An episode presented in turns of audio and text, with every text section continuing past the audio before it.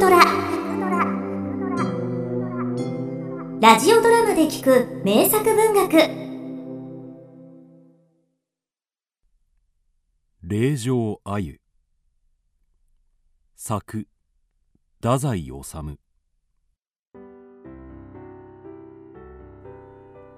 佐野くんは私の友人である。私の方が佐野くんより11も年上なのであるがそれでも友人である。彼は今東京のある大学の文化に席を置いているのであるがあまりできないようである。少し勉強したらどうか。うん。もうこうなれば小説家になるより他はないか。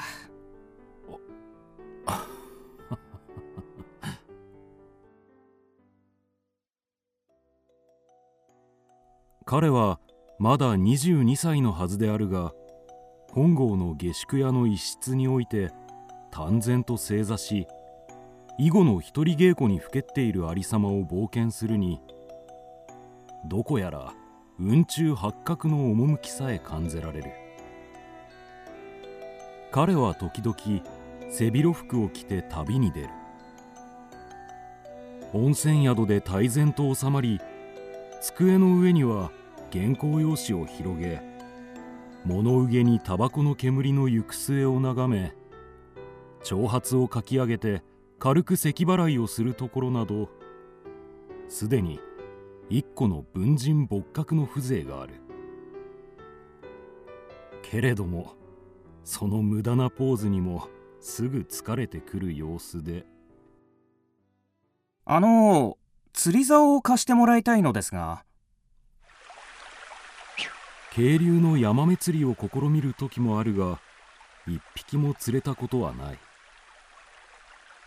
今年の6月鮎の解禁日にも彼は伊豆のある温泉場へ出かけた。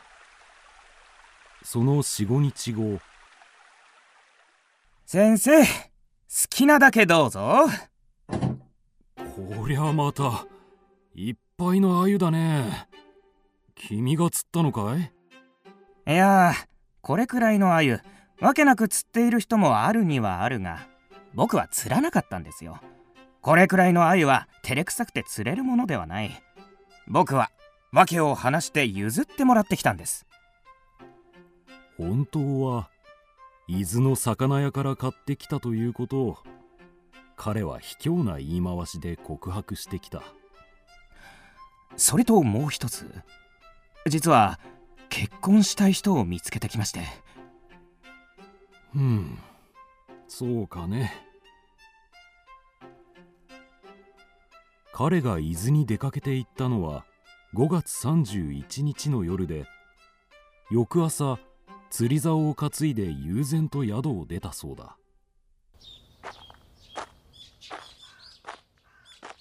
ふぅ朝露がちょうどいい眠気覚ましだ。ん？おおなんと美しいご令嬢だ。いや。ああなたダメですよ。そんな。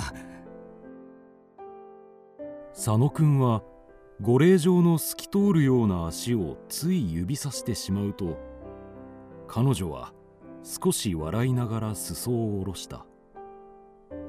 し失礼。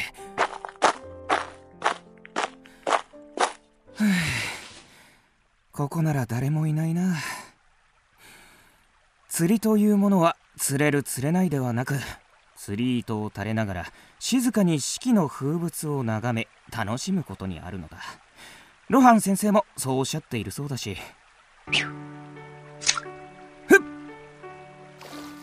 ああアユとは核も素早いものだ。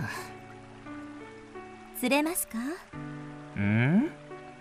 ああいやその釣れるものではありません。そうですか。二十歳にはなるまい。歯がきれいだ。目がきれいだ。喉は白くふっくらして溶けるようでかわいいみんな綺麗だ。今日は解禁日ですから普段は子供にでもわけなく釣れるのですけど釣れなくったっていいんです。ちょっと拝見させて。これじゃあダメよ。早のかばりじゃないの。同じことですよ。その針でも12匹釣れました。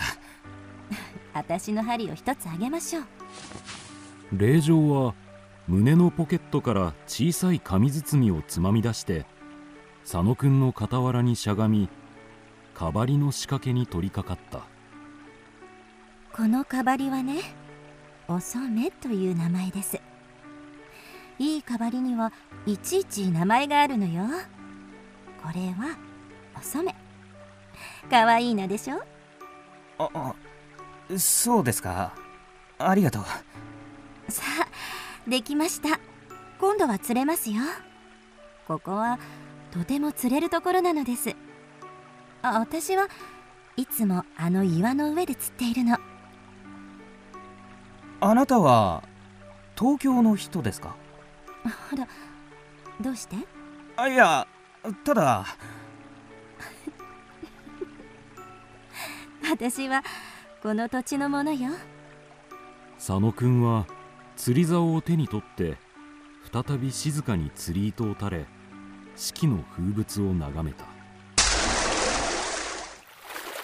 らあら落ちちゃった。血が胸から血が出てる。クワの実よ。胸のポケットにクワの実を入れておいたのよ。後で食べようと思っていたのに損したわあやだ見ちゃ嫌よ。と言い残して川岸の山吹の茂みの中に姿を消してそれっきり。翌日も翌々日も河原へ出ては来なかった。佐野くんだけは相変わらず悠々とあの柳の木の下で釣り糸を垂れ四季の風物を眺め楽しんでいる。結果2匹の鮎を釣り上げた。お染というかばりのおかげと思うより他はない。釣り上げた鮎は柳の葉ほどの大きさであった。佐野くんは4日目に帰郷したのであるがその朝お土産の鮎を買いに宿を出たらあの霊場にあったという。霊場は黄色い絹のドレスを着て自転車に乗っていた。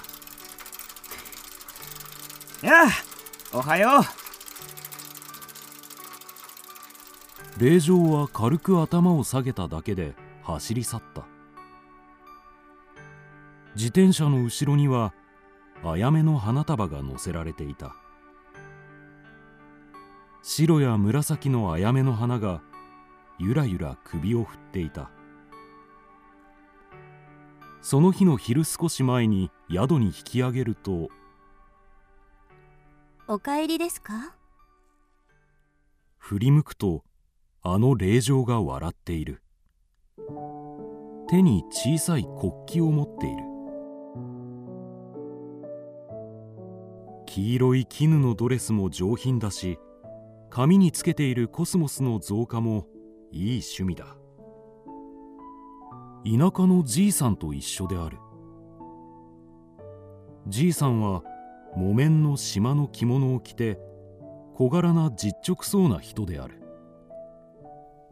その右手には宣告のあやめの花束を持っている。そうか。あやめの花束はこのじいさんに差し上げるためだったんだな。どう？釣れた？いやあなたが落ちたので鮎が驚いていなくなったようです。うん水が濁ったのかしら。どうして旗を持っているのです？出征したのよ。誰が？わしのおいですよ昨日出発しました。わしは飲みすぎてここへ泊まってしまいました。ああそれはおめでとう。可愛がっていたおいごさんだったからおじさんが夕べは寂しがってとうとう止まっちゃったの。私はおじさんを元気づけたくて今朝はお花を買ってあげたのあなたのお家は宿屋なのかい？ああらバスが来たわ。おじさんしょげちゃダメよ。誰でもみんな行くんだわ。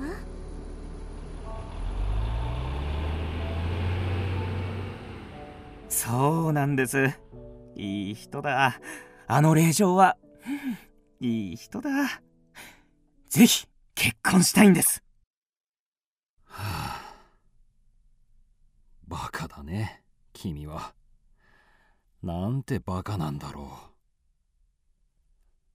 その人は宿屋の令嬢なんかじゃないよ。考えてごらん。その人は6月1日に朝から大威張りで散歩して釣りをしたりして遊んでいたようだが他の日は遊べないのだ。どこにも姿を見せなかったろ。うその答えだ。毎月1日だけ休みなんだ。わかるかね？ああそうか。カフェの女給か。そうだといいんだが。どうもそうでもないようだな。おじいさんが君に照れていたろ？止まったことを照れていたろ？え？あそうか。なんだ。もうこうなればいよいよ小説家になるより他はない。令嬢よっぽどいい家庭のお嬢さんよりもその鮎の娘さんの方がはるかにいいのだ。本当の令嬢だ。とも思うのだけれども。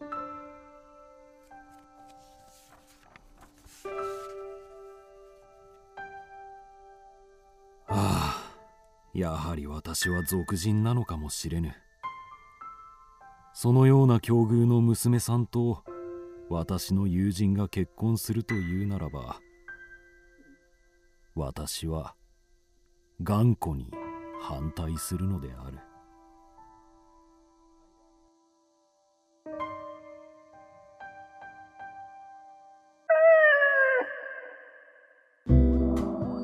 クドラは YouTube にもチャンネルを開設。チャンネル登録お待ちしています。そして Twitter で独り言をつぶやいています。詳しくは公式サイトからどうぞ。